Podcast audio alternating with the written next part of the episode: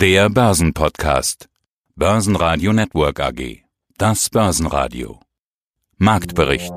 Im Studio Sebastian Leben und Peter Heinrich. Außerdem hören Sie diesmal Portfolio-Manager Alexander Chambier von Apo Asset Management zur Corona-Angst im Markt, Buchautor und Fondsinitiator Marc Friedrich zur Frage der Überbewertung oder sogar Blase an den Börsen, Chartanalyst Christoph Geier zur Tesla-Charttechnik und zu den Gerresheimer Q2-Zahlen den Leiter der Unternehmenskommunikation Jens Kürten. Alle Interviews in ausführlicher Version hören Sie auf börsenradio.de oder in der Börsenradio-App. Der DAX legt mal wieder einen Minustag ein. Wir kennen das Argument. Corona-Angst. In den USA gibt es wieder Teil-Lockdowns, zum Beispiel in Kalifornien. Der DAX gibt deutlich ab. Nachdem aber die Wall Street positiv öffnete, halbierte der DAX das Minus auf nur noch minus 0,8% und 12.697 Punkte. Der ATX schloss sogar im Plus mit plus 0,2% und 2307 Punkten. Hoffnung machten vor allem die guten Quartalszahlen der US-Banken. JP Morgan verdiente in Q2 mit 4,7 Milliarden Dollar mehr als Analysten erwartet hatten, ebenso die Citigroup mit 1,3 Milliarden Dollar.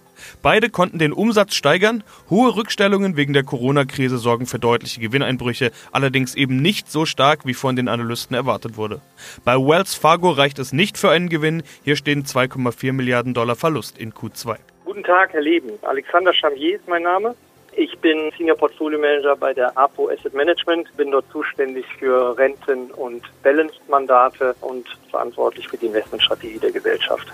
Und genau über diese Strategie wollen wir sprechen. Der Markt hat sich ja recht gut erholt vom Crash, aber Corona ist nicht vorbei. Und das wissen auch die Marktteilnehmer. Große Sprünge machen die Indizes in den letzten Wochen nicht mehr unbedingt. Und wenn die Corona-Meldungen zu schlecht sind, so wie aktuell mit den neuen Lockdown-Maßnahmen in den USA, dann sind auch mal anderthalb Prozent Minus im DAX drin. Herr Chamier, welche Rolle spielt Corona noch für die Börse?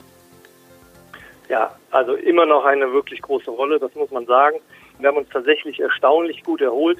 Wir haben in der ersten Jahreshälfte innerhalb von wenigen Wochen enorme Korrekturen gesehen in europäischen Aktienindizes bis zu 40 Prozent, in amerikanischen Märkten bis zu 30 Prozent, haben uns aber jetzt tatsächlich erstaunlich gut da wieder rausgekämpft. Aber die dominierende Rolle bleibt meines Erachtens weiterhin die Infektionswelle um den Covid-19-Virus. Genau wie Sie sagen, es wird immer wieder uns begleiten, es wird uns auch noch länger begleiten. Wir sehen zwar, dass wir gerade in Europa das Thema sehr gut im Griff haben, aber die USA macht uns da immer noch Sorgen. Und das wird aller Voraussicht nach auch noch eine Weile so weitergehen. Was treibt den Markt? Selbstverständlich Liquidität. Das ist immer so, aber es gibt nicht immer so viel Liquidität wie jetzt. Und es könnte sogar noch mehr werden.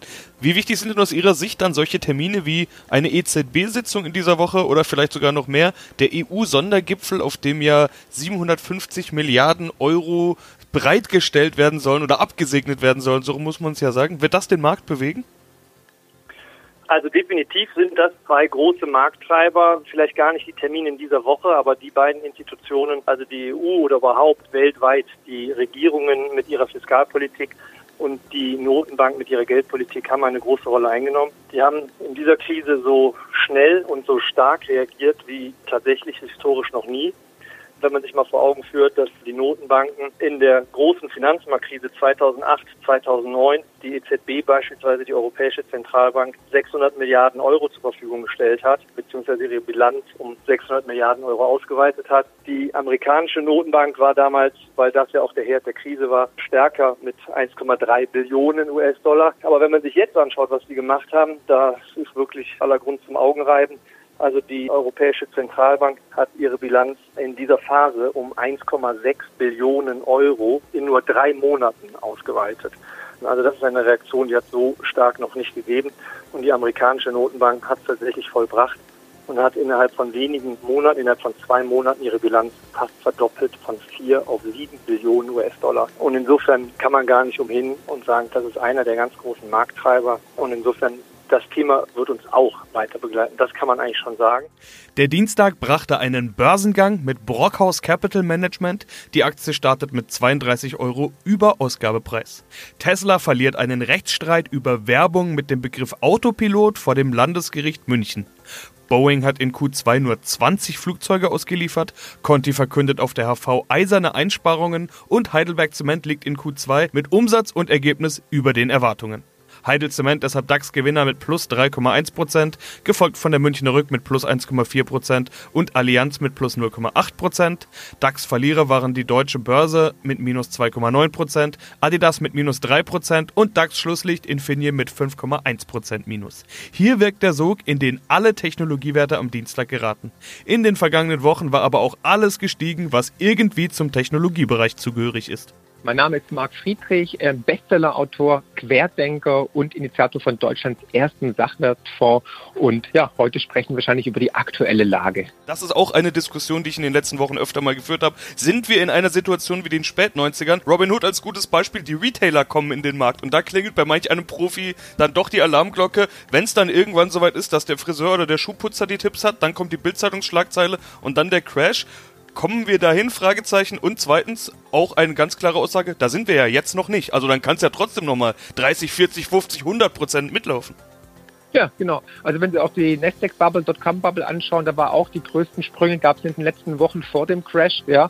Und nach allen Parametern sind die Aktienmärkte gerade überbewertet und überkauft. Also wirklich nach allen normal herkömmlichen. Aber klar, ich meine, die Liquidität kann jetzt noch weiter treiben, diesen Melt-up, dieses letzte Aufbäumen, die Inflationierung der Assetpreise, das kann sich tatsächlich nochmal verdoppeln oder verdreifachen. Ob das nachhaltig ist, steht auf einem anderen Blatt. Es ist halt risikoreich. Und ich meine, schauen Sie sich Tesla an, ja, das ist auch die Hertz-Aktie, ja, die sind bankrott gegangen, dann hat sich die Aktie mal verdoppelt und verdreifacht. Und Tesla ist momentan bewertet mehr wie alle Autobauer der Welt zusammen, ja, und mit einem 20-fachen des Buchwertes, also völlig KGV von 338, also hat in der Realität nichts zu tun. Die Aktie hat sich seit Anfang des Jahres verdreifacht, in den letzten zwölf Handelstagen verdoppelt, aber das ist natürlich alles geschuldet der Liquidität der Notenbanken. Und das Spiel kann noch eine Zeit lang weitergehen. Jeder muss natürlich entscheiden, will er da mitmachen. Oder will er lieber ein anderes Risk-Reward-Potenzial haben? Und da würde ich sagen, wenn man ruhig schlafen will, sollte man einfach in Edelmetalle investieren, in durch die Natur limitierte Sachwerte, weil die Aktien sind momentan wirklich ein heißer Ball. Da kann man vielleicht mit zwei, drei, vier, fünf Prozent des Portfolios ein bisschen zocken, aber immer mit Stop-Loss natürlich arbeiten und auch mal Gewinne mitnehmen, kann ich nur raten die Fangs, generell Tesla lasse ich jetzt mal ausgeklammert, Tesla ist wirklich ein Fall für sich, aber die Fangs, also Facebook, Apple, Amazon, Netflix, Alphabet, also Google, das sind ja die, über die man dann gängigerweise immer spricht, die laufen auch wie verrückt. Amazon, über die man eigentlich immer sagt, die ist zu teuer, hat sich auch seit März nochmal verdoppelt. Allerdings kann man ja bei denen auch davon ausgehen, dass die in Zukunft noch bessere Gewinne machen, als sie sie jetzt schon tun. Das sind ja die Profiteure der Corona-Krise und äh, im Gegensatz zu den Spät-90ern zum neuen Markt, als heiße Luft gehandelt wurde, sind das ja wirklich Cash-Cows. Also da geht ja wirklich was an Gewinnen und wir können uns relativ sicher sein, auch in Zukunft werden die Gewinne steigen. Also was ist denn Spekulation an den Fang-Aktien? Ja gut, wenn KGV von 148 bei Amazon nachhaltig ist, muss jeder für sich entscheiden. Die Frage ist natürlich auch, wie geht es volkswirtschaftlich weiter? Kommen wir nochmal in eine Rezession? Wird es eine Deflation geben? War es das schon? Also ganz ehrlich, die V-förmige Erholung, die ich ja von Anfang an in Frage gestellt habe, die fällt erst mal aus. Also die ganzen Wirtschaftsprognosen wurden massivst reduziert. Die Rezession wird härter wie gedacht und die Erholung kommt später wie erhofft.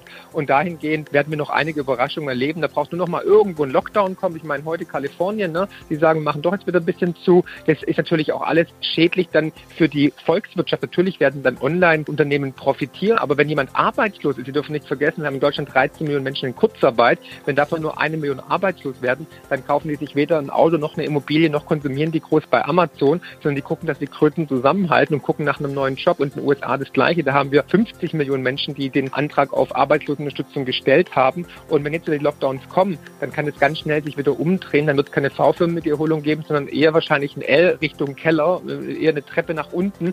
Und das Ganze ist noch nicht ganz ausgeheilt. Also es wird noch dauern, es wird uns auch noch beschäftigen auf Jahre hinweg. Und dahingehend bin ich da eher jetzt mal vorsichtig skeptisch und Vorsorge ist besser wie Nachsorge.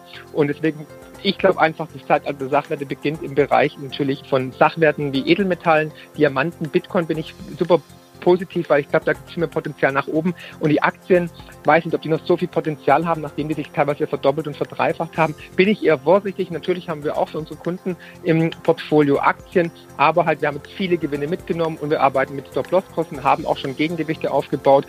Positiv bin ich gestimmt bei Minenaktien und Rohstoffaktien, weil hier sind wir auf einem Allzeittief bzw. 40-Jahres-Tief. Da sehe ich viel mehr Potenzial nach oben als jetzt bei einer Facebook-Aktie. Mein Name ist Christoph Geier, ich bin technischer Analyst bei der VTAD, der Vereinigung Technischer Analysten Deutschland, in dieser Funktion auch als stellvertretender Regionalmanager der Region Frankfurt und als Ausbilder für angehende technische Analysten. Herr Geier, Sie sind technischer Analyst. Momentan haben wir ja eine ganze Menge interessante Aktienstories, aber bei den ganzen Rekordhochs ist das in der Charttechnik ja dann sogenanntes Uncharted Territory, was nicht heißt, dass die Aktien nicht immer weiter in diese unbekannten Gebiete vorschreiten können. Bestes Beispiel Tesla. Die haben sich mal eben in zwölf Handelstagen verdoppelt. Herr Geier, was machen Sie als Chartanalyst mit Tesla? ja, das ist eine spannende Frage da kann natürlich, das ist ganz klar, die technische Analyse so etwas weder vorhersehen noch greifen. Aber, und das haben wir ja Anfang des Jahres schon einmal beobachtet, Tesla ist halt eben so ein Highflyer, der wo durchaus immer und was für eine Story auch immer dahinter steckt, eben sehr interessant ist für Anleger, durchaus auch für Zocker. Und Anfang des Jahres haben wir das schon mal beobachtet. Da haben wir eine sogenannte Fahnenstange produziert. Das heißt, der Kurs ist plötzlich parabolisch angestiegen. Da habe ich mal vor einigen Jahren so für mich einen Spruch geprägt. Ein Chart hat eine Zeitachse. Deswegen kann er nicht nach hinten umkippen. Das heißt, je parabolischer, je stärker der Anstieg kommt, umso kräftiger wird dann früher oder später auch mal der Rückschlag sein. Und genau das hatten wir Anfang des Jahres ja beobachtet. Das ging ja auch, als wir nicht ganz die 1000 Dollar erreicht haben. Dann haben wir einen kleinen Rückschlag erlebt, dann hat er nochmal versucht, dahin zu laufen und dann kam der kräftige Rückschlag unter die 400. Gut, jetzt könnte man sagen, okay, das war Corona-Krisen ausgelöst, aber es kam nun mal, was der Auslöser am Ende war oder ist, ist im Prinzip völlig egal. So, und jetzt haben wir genau so einen parabolischen Anstieg, der halt eben in den Bereich von 1800 Dollar gelaufen ist. Und ich gehe einfach mal davon aus, dass früher oder später dann auch mal hier ein kräftiger Einbruch kommt, das sagt überhaupt nichts über die Qualität des Wertes aus, sondern schlicht und ergreifend ist das das Thema, dass wir hier dann einen überbordeten Aufwärtstrend hatten und der muss korrigiert werden. Jede solche Bewegung wird korrigiert und ob das jetzt bei 2000 startet oder bei 2500 und ob das dann im Rückschlag bis 1600 oder 1400 oder 1200 runtergeht, das wird uns dann der Markt zeigen. Im Moment würde ich allerdings bei der Tesla sehr zurückhaltend sein mit Käufen.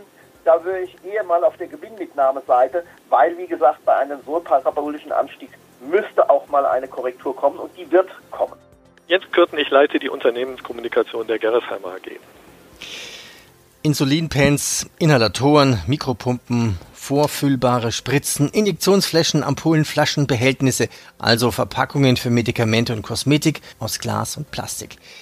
Wenn es einen Corona-Impfstoff geben würde, wird, wäre das ja auch ein Geschäft für Gerresheimer. Wie bereiten Sie sich denn hier vor? Impfstoffe werden typischerweise in Spezialglas verpackt in sogenannte Injektionsfläschchen.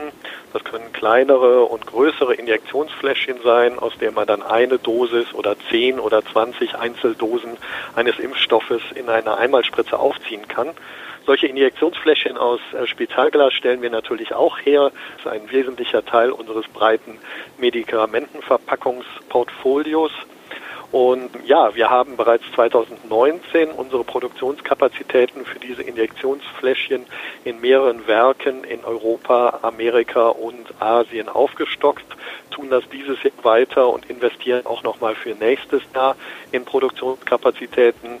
Insofern sind wir gut gerüstet und gewappnet für den zusätzlichen Bedarf. Bereits jetzt liegen uns viele Auftragsbestellungen vor von vielen gerade impfstoffentwickelnden Pharmaunternehmen gilt für alle Regionen, in denen wir präsent sind, also eigentlich weltweit. Und ja, wir fahren mehr Schichten, wir lasten alle unsere Maschinen komplett aus, um äh, diese Vorbestellungen erfüllen zu können, neben dem normalen Geschäft, das wir natürlich auch noch weiter bedienen. Denn neben den Vorbereitungen für mögliche Impfkampagnen gegen Covid-19 ist es auch wichtig, dass weiterhin jeder Patient weltweit Zugang zu den anderen Medikamenten hat. Denn ähm, ja, es wird auch wieder eine äh, Grippeimpfung im Herbst geben. Es müssen entsprechende Injektionsfläschchen und Spritzen bereitgestellt werden für alle möglichen anderen Krankheiten, die regulär ja auch weiterhin therapiert werden sollen. Wir sind sehr zuversichtlich, dass wir genug Kapazitäten heute und nächstes und übernächstes Jahr haben werden, um den zusätzlichen Bedarf an Injektionsfläschchen für die Impfkampagnen gegen Covid-19 abzudecken. Börsenradio Network AG. Marktbericht